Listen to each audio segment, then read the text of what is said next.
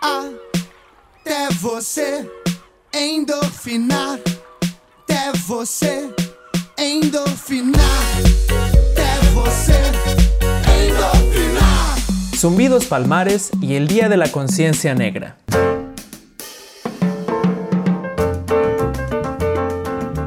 Todos hemos escuchado que uno de los más legendarios héroes de la capoeira es el famoso Zumbidos Palmares. Pero, ¿qué sabemos de él y su historia?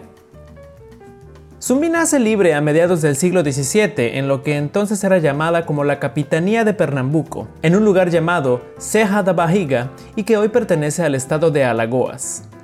Fue capturado, esclavizado y entregado a un padre misionero portugués aproximadamente a los seis años, quien lo bautiza como Francisco, recibiendo los sacramentos cristianos, aprendiendo portugués, latín y a ser monaguillo en la iglesia. Toda su vida desarrolló una conciencia de resistencia y lucha por la libertad, la cual consigue a los 16 años cuando escapa y vuelve al quilombo de los Palmares. ¿Quilombo? ¿Qué es un quilombo? Los quilombos eran, en su mayoría, comunidades autónomas de esclavos emancipados que conseguían su libertad, ya sea escapando, luchando o hasta otorgada por sus amos bajo alguna razón legal o humanitaria. Eran conformados generalmente por africanos, pero se sabe que también había indígenas, mestizos y hasta blancos disidentes. En algunos se establecieron organizaciones políticas similares a las que existían en África, y uno de los más importantes en la historia de la resistencia afrodescendiente de Brasil es justamente el mencionado Quilombo de los Palmares. Durante su apogeo, que fue a partir de mediados de 1600, se cree que tuvo más de 20.000 habitantes, registrando forajidos principalmente de Bahía y Pernambuco, quienes en realidad estaban distribuidos en 12 diferentes quilombos, que se cree estaban extendidos a lo largo de más de 200 kilómetros cuadrados. El quilombo fue establecido a inicio de 1600 por el tío de Zumbi, llamado Ganga Zumba, quien en 1677 recibe una propuesta para firmar un tratado de paz que se dice que reconocería la libertad únicamente a los nacidos en el quilombo, pero que obligaba a los esclavos forajivos restantes a regresar con sus antiguos amos. Durante la negociación, la polémica por la aceptación del tratado da lugar a una traición organizada por su sobrino y muere envenenado dejando a Zumbi como líder del quilombo. Zumbi resiste no solo defendiendo, sino también creando avanzadas estrategias militares de ofensiva en contra de haciendas y molinos de azúcar que le permitieron liberar más esclavos y robar armamento. Durante esta época, muchos quilombos, especialmente el de los Palmares, lograron un fortalecimiento considerable puesto que Portugal estaba lidiando con invasores holandeses que tenían control sobre Pernambuco. En el año 1694, posterior a la expulsión de los holandeses, se organiza una invasión al quilombo de los macacos, sede del de los Palmares, quedando destruido después de más de 100 años de resistencia. Zumbi logra escapar. Un año después, en una ofensiva contra una hacienda, es capturado un comandante quilombola, quien revela la localización del escondite de Zumbi, en donde es sorprendido y asesinado el día 20 de noviembre de 1695. Su cabeza decapitada es expuesta en la plaza principal de Recife hasta su descomposición total para satisfacer a los ofendidos y para atemorizar a los esclavos que creían en leyendas de que Zumbi era inmortal por tener el cuerpo fechado. Zumbi es uno de los íconos más representativos en la lucha por la libertad de culto, religión y práctica de las expresiones africanas en el Brasil colonial, así como símbolo de la resistencia en contra de la esclavitud. Es por eso que el día de su muerte, 20 de noviembre, se conmemora en todo Brasil y el mundo el Día de la Conciencia Negra.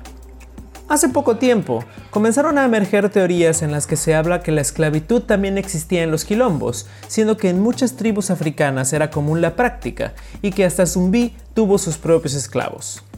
A la fecha, sigo en la búsqueda de información fehaciente en donde se certifique que Zumbi haya sido capoeirista y que se utilizaba la capoeira como parte del entrenamiento de las legiones quilombolas, alegato que ya le escuché decir a más de un mestre tanto en México como en Brasil y que no podemos aseverar que es verdad. Zumbi y todo lo que tiene que ver con el quilombo de los palmares han sido víctimas de una necesaria pero exagerada mistificación que durante los 60s y 70s fue creada por múltiples historiadores que requerían del mito del guerrero invencible que blande románticamente la espada de la justicia y resistencia africana cuando en la realidad documentalmente hay pocos registros sobre sus hazañas. Pero la importancia de Zumbi de los Palmares está en lo que representa, en lo que significa para la cultura afro-brasileña en un ámbito colectivo y plural, en lo que ha significado para la creación de resistencia, conciencia y sobre todo de libertad. La verdadera importancia de la historia de Zumbi, los quilombos y la capoeira está en el significado que le damos cada uno de nosotros y no en si es absolutamente veraz y comprobable o no.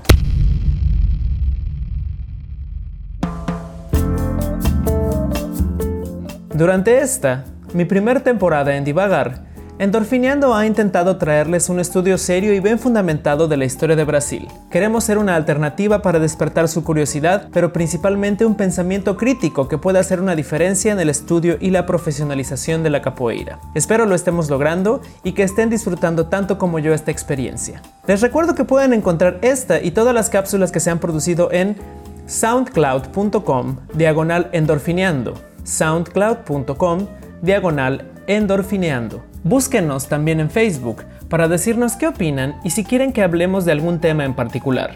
Si les está gustando, compártanlo con otros capoeiristas. Denle pulgar arriba para que puedan ver qué otras novedades estaré trayendo para ustedes. Se despide Juanjo Tartaruga dejándolos con una canción que no requiere mucha presentación. Con ustedes, Jorge Benjor cantando Zumbi.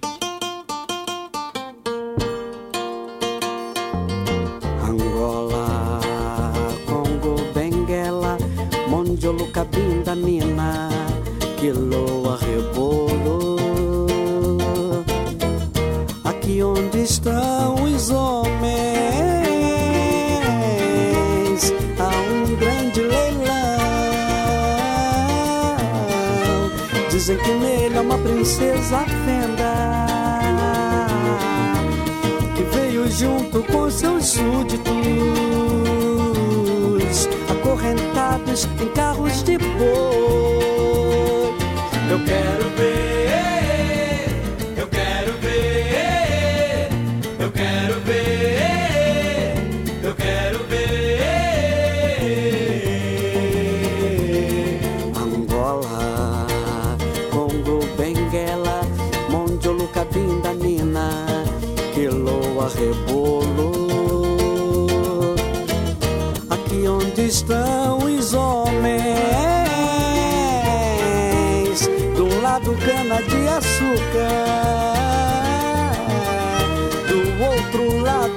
cafezal. Ao centro senhores sentados, vendo a colheita do algodão branco sendo colhidos por mãos negras. Eu quero ver,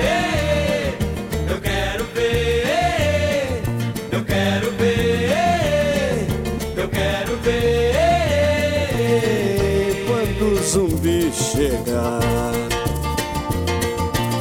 o que vai acontecer? Zumbi é senhor das guerras, é senhor das demandas.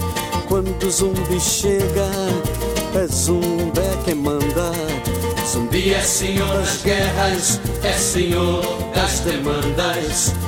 Quando o zumbi chega, é zumbi quem manda.